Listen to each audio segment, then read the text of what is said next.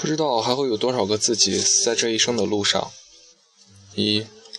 他已经成功的把他的脸忘掉，他已经成功的把他的生日忘掉了，他已经成功的把他的电话号码忘掉了，他已经成功的把他的家庭住址忘掉了，他已经成功的把他喜欢喝什么牌子的啤酒忘掉了，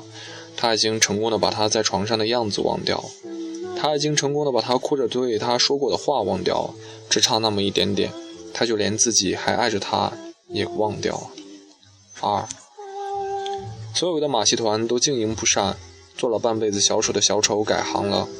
新工作很体面，是在快餐店里卖汉堡，没有人鼓掌，没有人笑，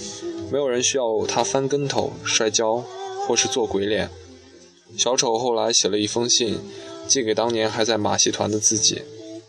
他在信封上写着：“马戏团，小丑收。”他在信里写着：“我一切都好，只是想你。”三，敢挑战自自己的人死在五岁时的幼儿园阿姨面前，诚实的自己死在九岁时那次罚站后，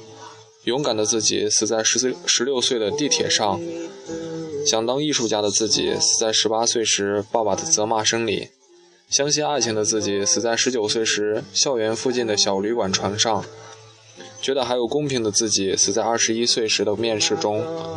骗自己说世上还有好男人的自己，死在二十三岁时老板的汽车里。二十七岁的许小姐真不知道还会有多少个自己死在这一生的路上。